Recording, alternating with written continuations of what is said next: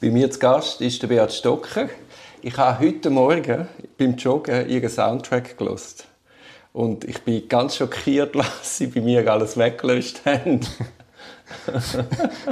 ich, also ich, dann, ich habe nur also ich habe eigentlich aus dem Herzen aus habe ich fünf Titel Ihnen vorgeschlagen und äh, ja, die Konsequenz ist, wenn man nur zehn will im Total, dann müssen fünf raus. Und warum, nochmal als Frage, warum One? One ist wirklich so ein Song, wie ich glaube im äh, letzten Podcast gesagt habe, wo mich begleitet hat. Und, und das ist der Moment in einer internen, wo ich Chef geworden bin von der Aduno hatte ich mit meiner Frau gerade eine Krise gehabt und dann haben wir ein riesiges Weihnachtsfest gehabt und dann die Leute, wir haben das gemacht wie eine Castingshow, haben die Leute müssen ihre Talente an der Weihnachtsfeier präsentieren und einer von unseren Tessiner Mitarbeitern hat One gesungen, live. Und das ist so genial gewesen, dass, dass einerseits der Moment und andererseits ist es der Weg wieder gewesen, dass meine Frau und ich uns wieder gefunden haben. Und darum habe ich auch gefunden, auf dem Weg zum Gericht, das sind ein paar Fragen, die dort der Bono stellt, die durchaus passen. Hm. Ich habe irgendwie nie den Zugang zu YouTube gefunden. Es ist lustig, wie das... Also, es hätte durchaus auch anders können sein Man weiß ja dann auch nicht recht, warum es kommt. Ja, ich, habe, ich habe jetzt gehört mit seinem... Äh, Unplugged-Gitarre in der äh, U-Bahn-Station in der Ukraine, in Kiew, wo er war. Und äh, ich meine, er ist tatsächlich kein guter Sänger, oder? aber er ist irgendetwas Kultiges und, und es hat ein paar Songs, die mir gut gefallen. Ja, ich muss ihm vielleicht noch mal eine Chance geben. Jetzt am Schluss vom letzten Podcast haben wir ja kurz, oder habe ich Sie gefragt, wenn wir in den Inhalt von der Verteidigungsstrategie steigen. Und Sie haben dann ein Ja gesagt. Mhm. Und ich habe mich jetzt heute auf das vorbereitet. Mhm. Sehr gut. Also das heißt, wir machen es. Ja, sehr gerne. Ist aber eine grosse Warnung. Es kann auch komplett hinten rausgehen, Herr Stocker. Ja, ich kann nur aus mein, meiner Erfahrung und aus meinem Herz reden und äh, hoffe, dass es nicht schlecht rauskommt. Gut, meine Empfehlung ist, das nicht zu machen. Okay. ist das angekommen? Sie können ja jederzeit die Aussage verweigern. Oh ja, genau. genau. Also, das Plädoyer von euch war ja der Anklage orientiert. Also ihr habt quasi, wenn man es ganz grob sagen die Punkt für Punkt versucht zu widerlegen. Der Logan Cerny hat eine andere Strategie verfolgt. Er erzählt eine eigene Story, eine eigene Version. Und für mich hat jetzt die Version von Lorenz viel mehr Überzeugungskraft gehabt als eure Strategie, weil er eine sehr stringente und plausible Geschichte erzählt. Und ich muss sagen, die Geschichte von Lorenz ist mir jetzt ohne Takte zu kennen, ohne die einzelnen Beweismittel, viel äh, realistischer vorgekommen als die Version von der Staatsanwaltschaft, wo ja dann doch sehr kompliziert ist und relativ viele Voraussetzungen beinhaltet, bis man dann zu einem Schuldspruch kommt. Also ihr müsst ganz früh einen ganz raffinierten Plan gefällt haben und es ist dann ganz viele Faktoren und Beeinflussungen nötig, dass dann am Schluss das Konstrukt auch aufgeht von der Staatsanwaltschaft. Und von dem her ist mir die Geschichte vom Lorenz ist einfacher, ist logischer. Das verstehe ich. Das ist mir, also die Geschichte von Lorenz, die ich zugelassen habe im Rahmen der Hauptverhandlung, ist mir das auch so gegangen, dass sie sehr, sehr schlüssig war und, und sehr verständlich. Wir haben eine andere Strategie gewählt mit dem Plädoyer, wie es der äh, Andreas Blattmann glaube wörtlich ausgesagt hat in seinem Plädoyer am Anfang.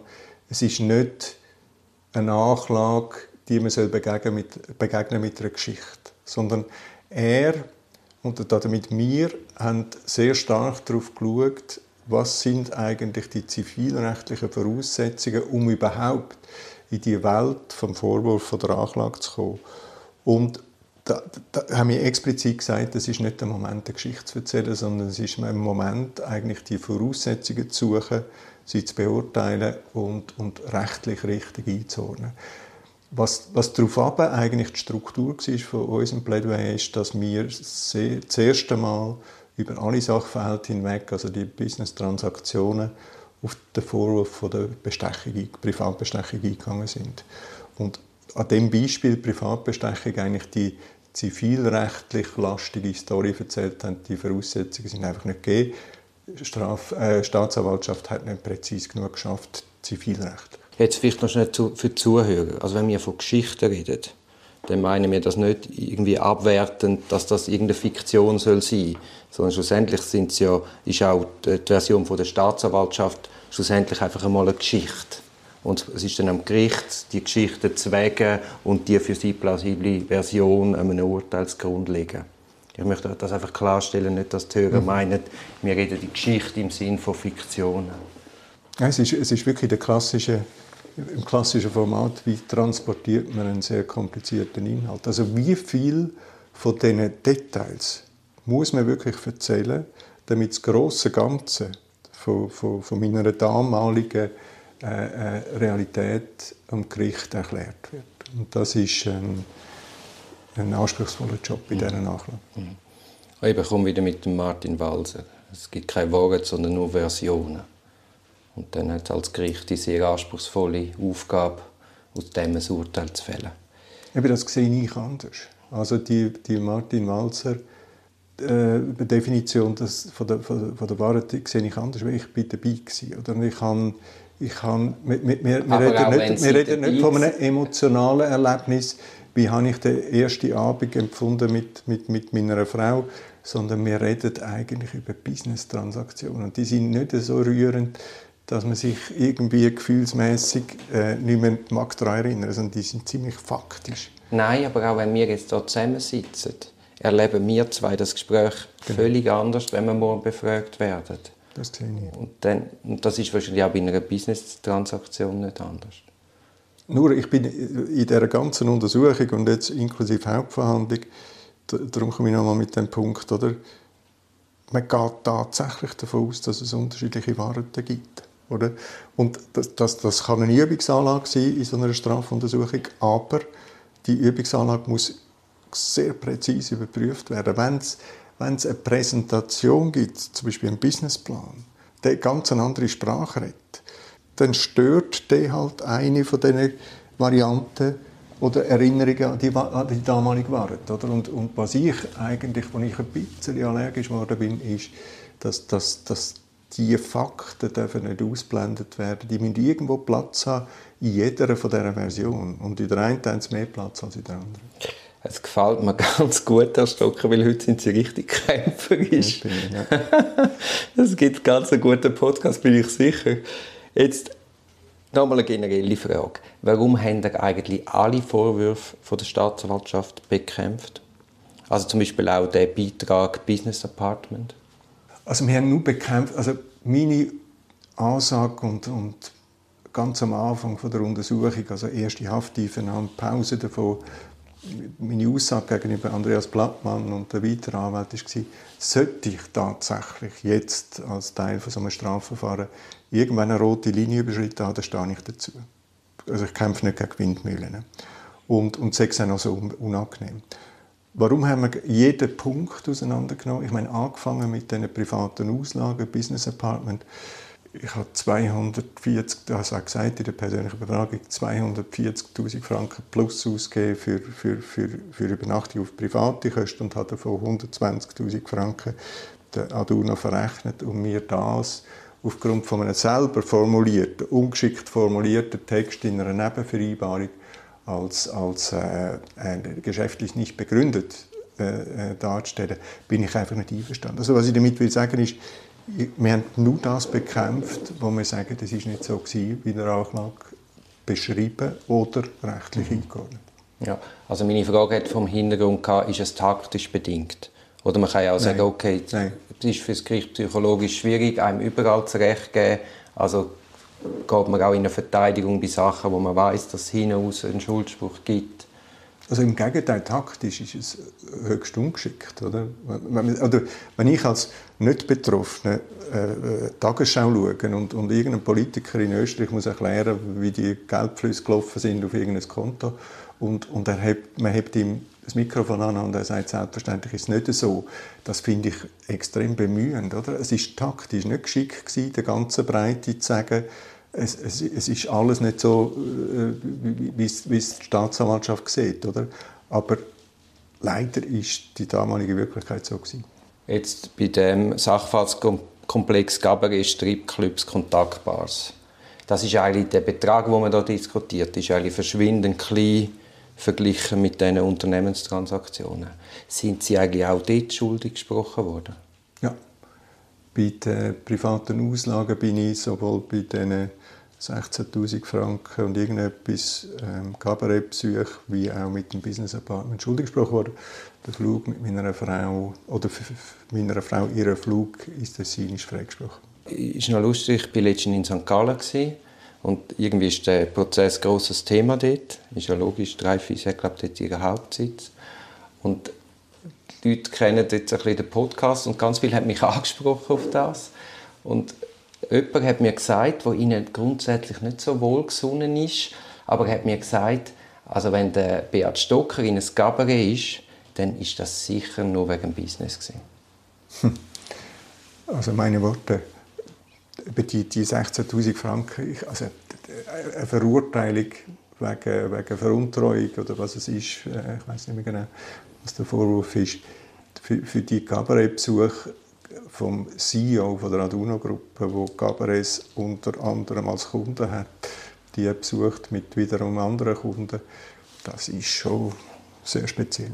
Oder? Und ob es mir jetzt dort ums Geschäft gegangen ist oder, oder um Beziehungspflege, das, das ist fast schon erklärt damit, dass, dass, dass ich, äh, es kann ja nicht verboten sein, dass ich meine Kunden besuche und Umsätze mache. Das stimmt für jedes Hotel, für jedes Restaurant, wo man natürlich seine eigenen Kunden bevorzugt. Es ist dann auch lustig, scheinbar, das habe ich auch nicht gewusst, ist es ein relativ offenes Geheimnis gewesen, was der Herr Vinzenz treibt. Also scheinbar wird, ist er sehr oft mit in Begleitung von jungen Damen erblickt worden. Und von dem her ist es natürlich auch noch lustig, wenn man die Aussage von Johannes Rüegg Stürm kennt, der gar nichts davon hat wissen Also da sieht man dann schon eine gewisse Diskrepanz. Und ich bin sicher, wenn der Fall in St. Gallen verhandelt worden wäre, wäre von Juristenseite äh, oder sagen wir zumindest auch von Gericht oder Staatsanwaltsseite, wäre das wahrscheinlich ganz anders gelaufen, jetzt der Sachverhaltskomplex betreffend, okay. weil die einfach mehr mehr Wirklichkeitsbezug in dieser Sache haben? Ja, es ist, es, ist ein äh, schwieriges Thema. Oder im, im, im grossen Kontext von der Hauptverhandlungen sind die, die Spesen und Kabarettpsyche, aber auch in der Berichterstattung sicher ein schwieriges Thema, als dass ich als Beat Stocker kann sagen übrigens meine 16'000 Franken sind geschäftlich begründet gewesen, ist in, in, in dem Umfeld von dieser Diskussion nicht ganz ein einfacher Job gewesen.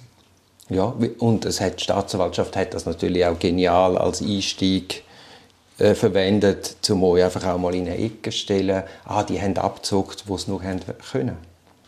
Ja, das war eine eindeutige Strategie und, und in dem Sinn äh, auch sehr, äh, sehr gerne aufgenommen worden von der Presse und damit eigentlich sofort Teil von einem ganzen Narrativ geworden. Zu den Unternehmenstransaktionen. Können Sie mir vielleicht schnell sagen, inwiefern Sie dort schuldig gesprochen worden sind? Ja, also jetzt nach ähm, dem Urteilseröffnung, also dem Dispositiv, dem zuerst mündlich und dann schriftlich abgegeben, sind in diesen, eine von diesen Business-Transaktionen sind ja fünf gewesen, insgesamt. Eine ist äh, freigesprochen, das ist Arena Thun.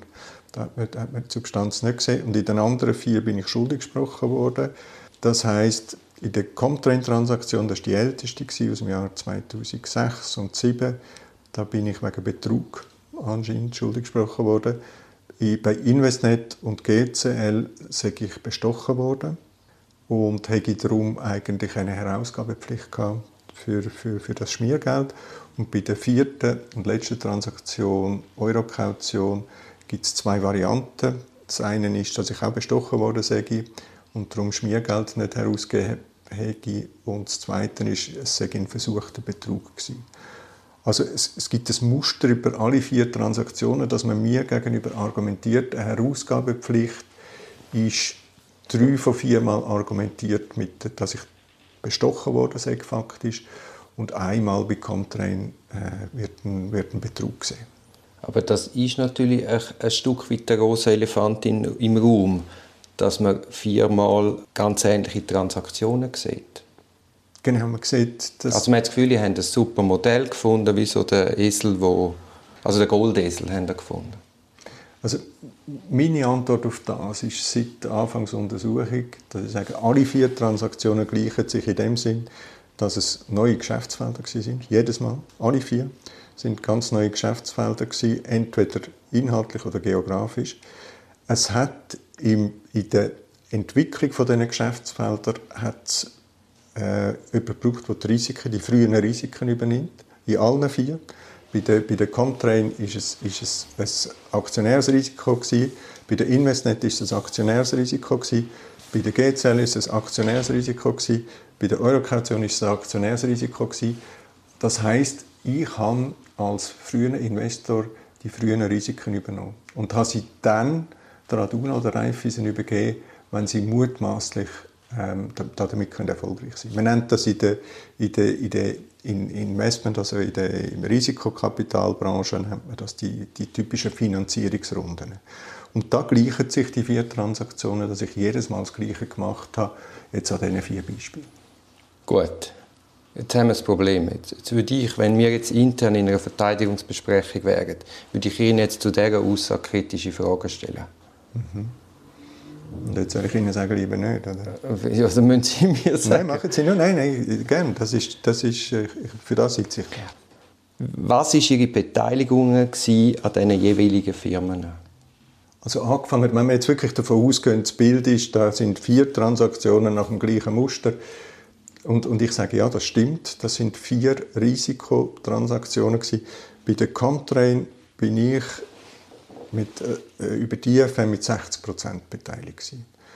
Auf einer Bewertung von 2,5 Millionen sind dort anderthalb Millionen reingeflossen. Oder? Damals, das war die einzige Transaktion, wo der Pierin Vinzenz die Hälfte von diesen Aktien hatte. Die zweite Transaktion in der Investnet bin ich mit einem Drittel von 40 Prozent, also mit 13,33 Prozent beteiligt an einem, an einem Risiko von etwa 100 Millionen. Bei der dritten Transaktion GCL bin ich nie beteiligt an etwas, wo Cashgate, also die, die Tochtergesellschaft von der Aduna-Gruppe aufgenommen hat, sondern ich bin beteiligt an der übrig gebliebenen Bad Bank, und zwar mit 31,77 Prozent. Das Risiko dort war, dass wir uns verpflichtet haben, dass die Bad Bank nie Konkurs geht, solange Dienstleistungsverträge mit der Cashgate bestehen. Das faktische Risiko für, gesamthaft für die, für die GCL-Aktionäre ist in der Gegend von 100 Millionen. Gewesen. Und, und das Letzte, bei der Eurokaution, habe ich die typische Risiko, bin ich mit äh, 25 beteiligt gewesen und habe entsprechend das Risiko von dem, von dem äh, Start-up gehabt. Und welchen Preis haben Sie für die Beteiligung gezahlt? Also bei der kommt, also darf man es einfach immer wieder durch die, durch alle in der Präzision machen. Bei der Comtrain haben wir eine Bewertung von 2,5 Millionen. Das heißt, für 60 Prozent von 2,5 Millionen haben wir 1,5 Millionen gezahlt. Also wir? Der Herr Wind damals, nur bei dieser Transaktion der Herr Vinzenz und ich. Für die, für die Ostschweizer Start-up-Unternehmung Comtrain. 2,5 Millionen war Bewertung, 1,5 Millionen für 60 Prozent. Bei der äh, Investnet als zweite Transaktion bin ich mit einem Drittel, also mit 840.000 Franken beteiligt gewesen. Ich habe 840.000 Franken gezahlt für meine äh, Beteiligung, ein Drittel, also 13,33 Prozent, was, was nachweislich äh, fair und marktüblich war. Bei der GCL habe ich mit, mit einem Drittel beteiligt mit äh, 800.000 Franken plus von 2,5 Millionen. Auch das ist beurteilt worden als fairer Wert. Spielt in dem Sinne gar keine Rolle, weil kein Mensch hat an der Aktie von dieser Bad Bank haben. Und bei der Eurokaution habe ich mich bei einem Wert von 4,3 Millionen beteiligt mit 25 Prozent plus eine Million Verpflichtung auf Aktienkapitalerhöhung. Ich habe mich auf 5,3 Millionen an der Eurokaution beteiligt, die dann später, später an die Aduna verkauft wurde, ist für 5,6 Millionen. Also ich habe immer substanzielle Preise gezahlt für die Investition und habe immer entsprechende Aktionärsrisiken gehabt, wo, wo dieser Quote entsprochen haben. Also Sie sagen mir, die schlussendlich Schattenbeteiligungen, die Sie dann gehalten haben, die sind Ihnen nie geschenkt worden? Nie, keine einzige.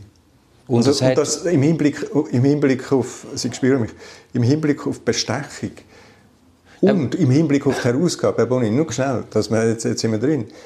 Auf, auf, Bestechung, ich bin also mit Aktien zum marktüblichen Preis bestochen worden. Warten Sie noch schnell. Nur noch schnell. Und ich hätte was müssen rausgeben. Ähm, der Wert, der in der Zwischenzeit geschaffen wurde, ist mitgeschaffen Eben, das ist meine nächste Frage. Wie ja. lange wie lang haben Sie die Beteiligungen gehalten? Also die, es, es ist immer, wenn ist die Verpflichtung eingegangen worden, also wenn sind die Terms abgemacht worden für die Verpflichtung.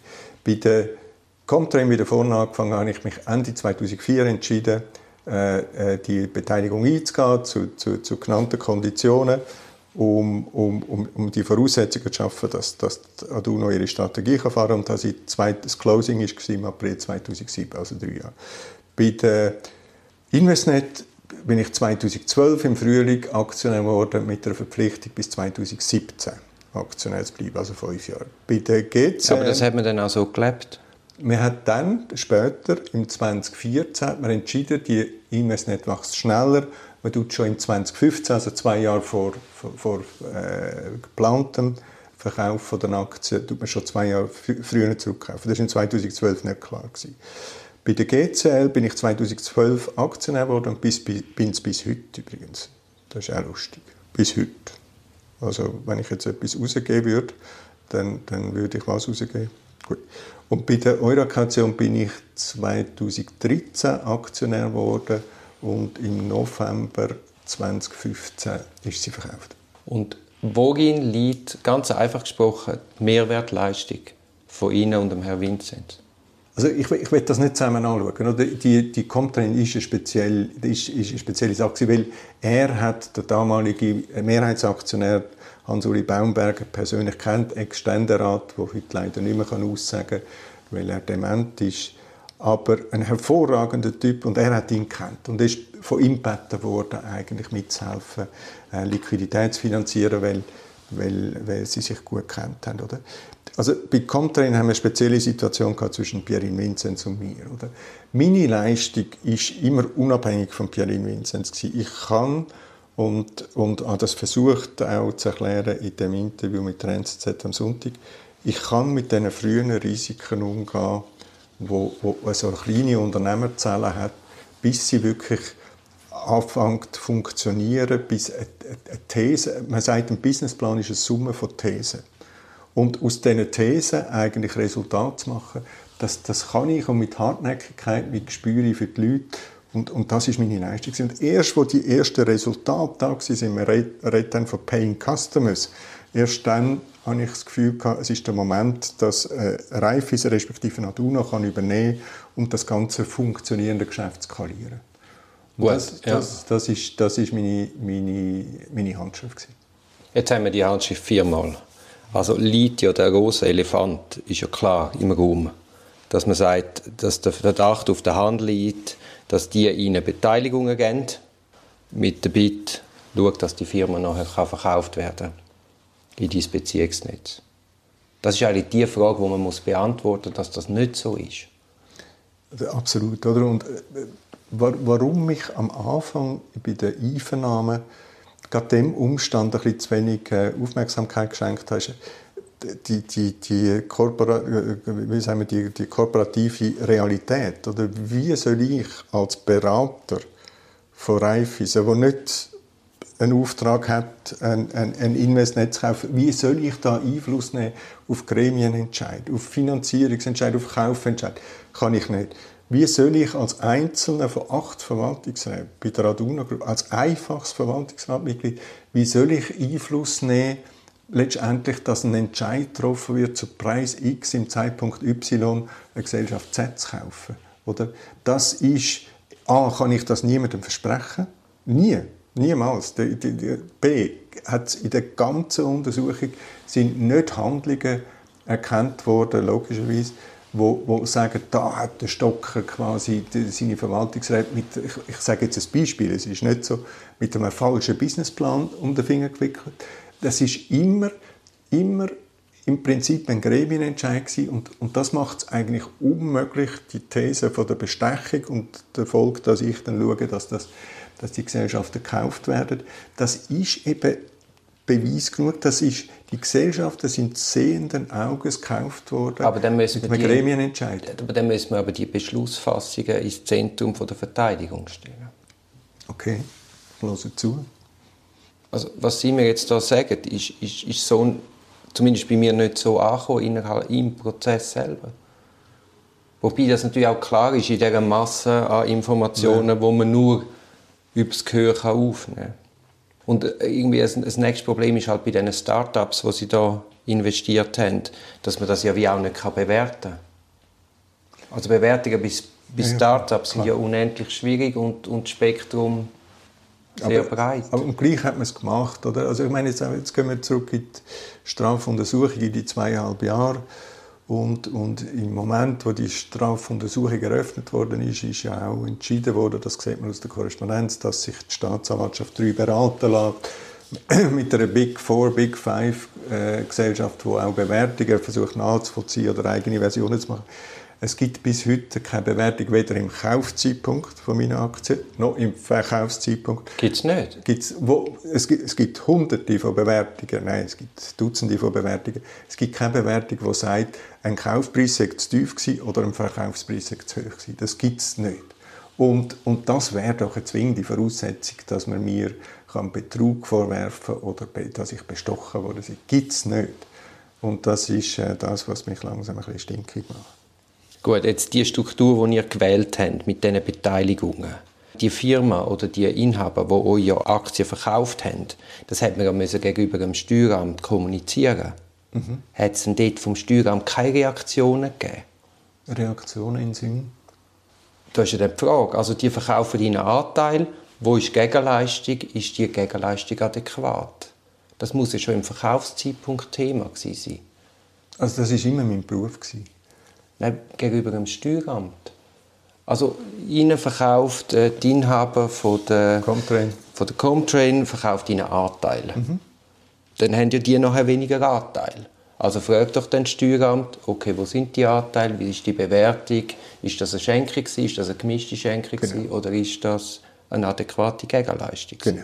Und genau so ist es gelaufen. Die Aktien tauchen in meiner Steuererklärung neu auf. Genau. Als, als, als Privatperson, Beat Stock, als Unternehmer. Und werden dort durch die Steuerbehörde bei mir im Kanton Bern werden die beurteilt. Ist das, ist das, ähm, sind, sind die Preise, Einstandspreise, die gezahlt worden sind, ist die Bewertungsentwicklung über die Jahre ist die angemessen und, und das ist äh, offiziell deklariert für alle die vier Transaktionen. Ja, das ist ja noch interessant. Mhm. Also das Steueramt hat in dem Moment keinen Verdacht geschöpft, hat gefunden, die Bewertungen sind richtig. Nein, das Steueramt, genau, genau.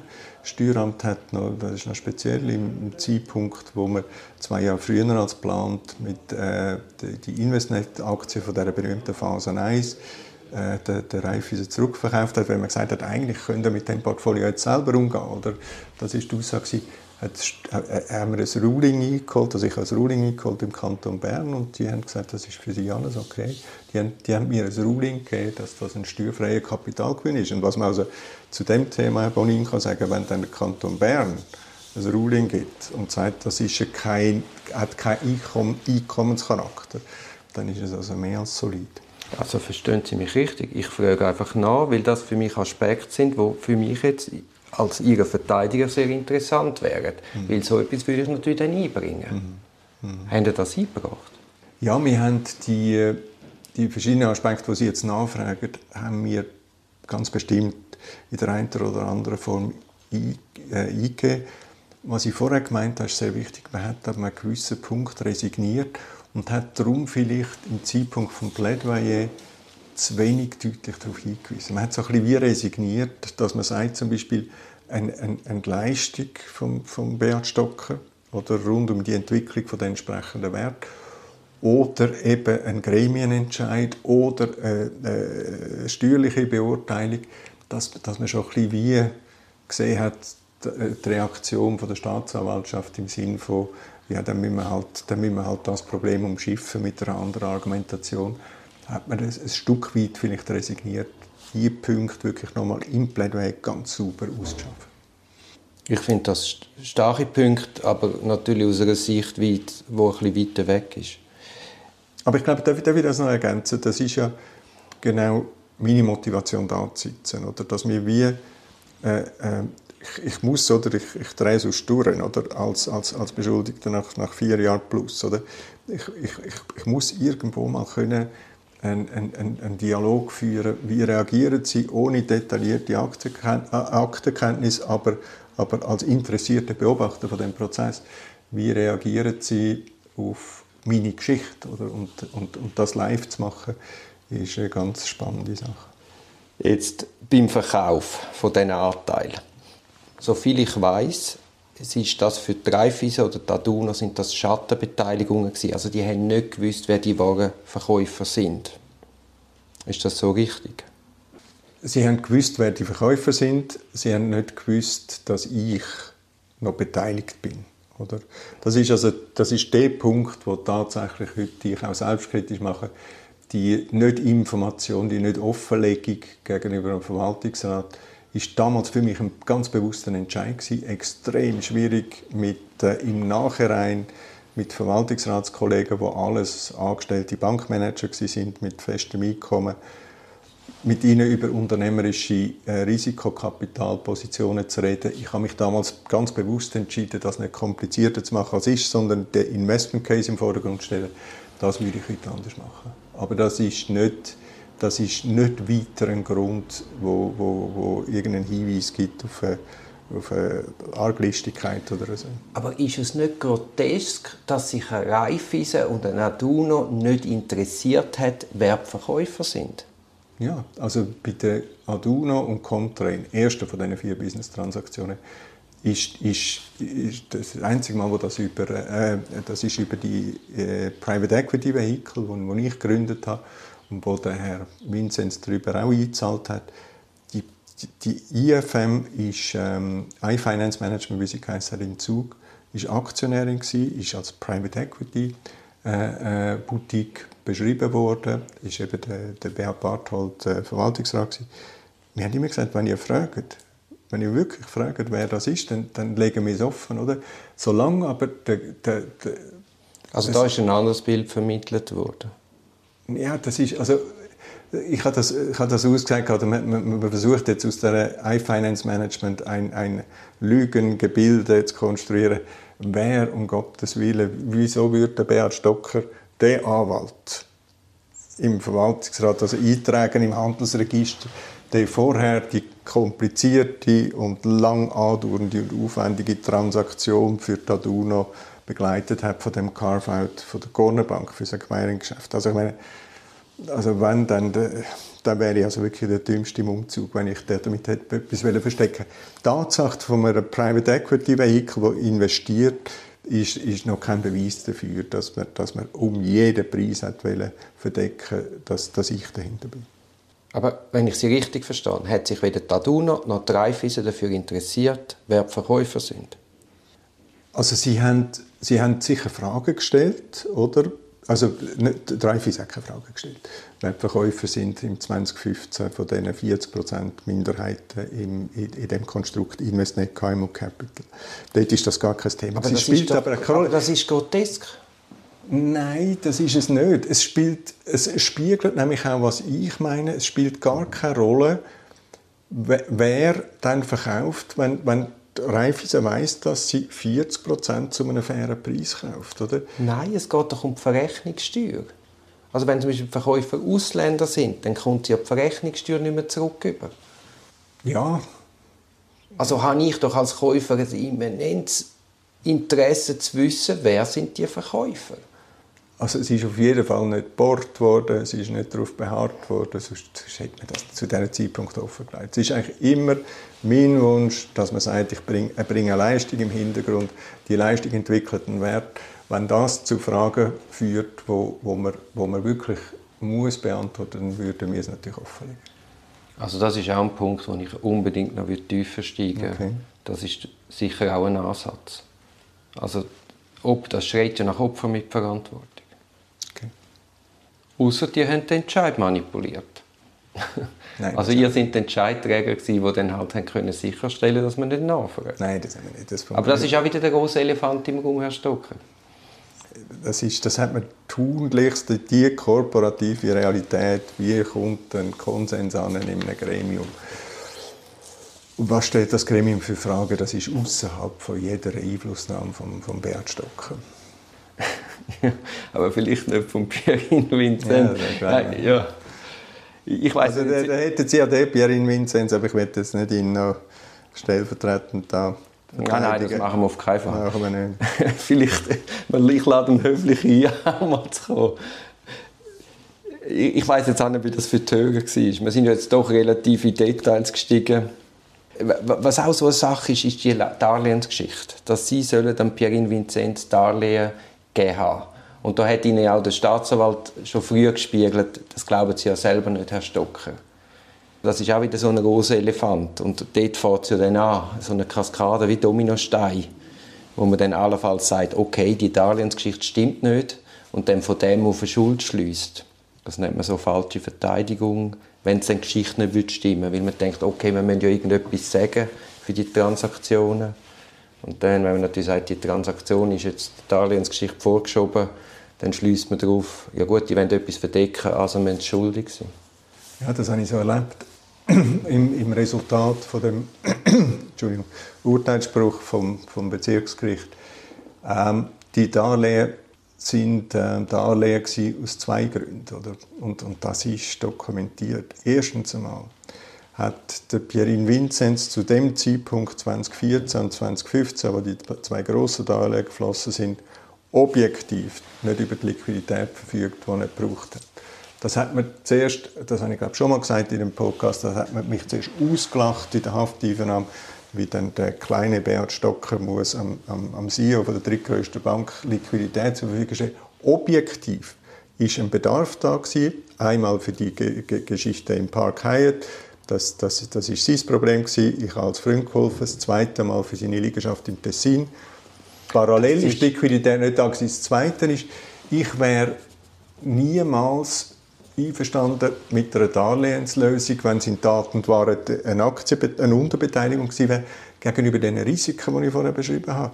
Es gibt keinen Aktienbeteiligungsvertrag von Pierin Vinzenz. Das heißt faktisch, ich, er, er hätte keine Risiken übernommen. Und, und, und Risiken sind in dem Investmentumfeld, und das sind die 2,9 Millionen Darlehen, die da falsch interpretiert werden im Urteil, hätte ich niemals formfrei mit dem Pierin Vinzenz, wo, wo im Hintergrund keine Reserve hatte, ein zweistelliges Millionenrisiko übernommen. Niemals. Oder? Und darum ist das eigentlich als Resultat der Untersuchung für mich schlüssig als Gegenbeweis, dass, dass, dass, dass es keine Beteiligung gegeben hat und dass es eben ein Darlehen war. Aber äh, ich habe wieder gelernt in, dem, in der Urteilseröffnung, dass man das Darlehen nicht als Darlehen will.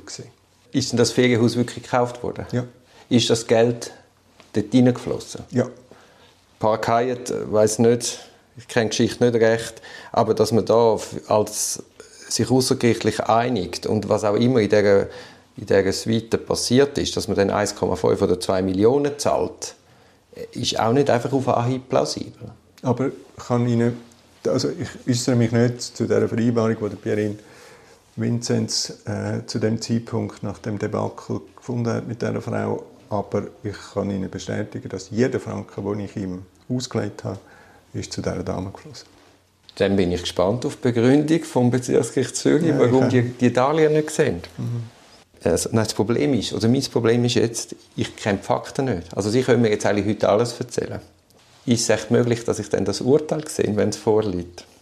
Also da muss ich, da muss ich mich natürlich äh, informieren, wie, das, wie, das, wie die Spielregeln sind, aber, aber an und für sich habe ich das größte Interesse, dass wir die Diskussion weiterführen können, auch mit, mit eins zu eins den Informationen. Ich weiß nicht, ob etwas dagegen spricht, das müsste ich... Kann man nicht vorstellen, Sie können das ins Internet hängen. Okay. aber ja, dann Sie sich informieren. Mache ich gerne. Aber sonst sehr gerne. Jetzt, es, wir sind schon wieder bei 40 Minuten. Hm haben wir noch etwas Wichtiges zu dem Komplex? Möchten Sie noch etwas Wichtiges loswerden? Nein, für mich ist jetzt gut. Also, äh, ich habe so eine richtige Wut gespürt. Das ist äh, no, etwas Neues. Nein, es ist, also, es ist tatsächlich so, dass, dass ich jetzt äh, nach dem ersten Schock von dem, von dem Urteilsverkündung am, am 13.04. ist auch ein unsägliches Datum. He? am, am 13. gucken, ein, ein Urteil entgegennehmen. Das ist, An dem liegt es nicht. Ja, ja, aber, auch am 14. aber, ja, genau. aber also das, das, das nach dem Schock und Schockstarre, dass, dass es so langsam kommt in mir wirklich ein, ein, ein ganz ein, äh, sehr viel Kraft auf, aber eben so fast ein eine wütige Kraft, die sagt, Herrgott Sterne, es ist, äh, das Gegenteil ist, wirklich nicht bewiesen und jetzt einfach weiter behaupten. Ich habe langsam ein bisschen genug, vier Jahre plus, ähm, eigentlich von, dem, von, der, von, der, von dieser ganzen Behaupterei gefangen genommen zu werden.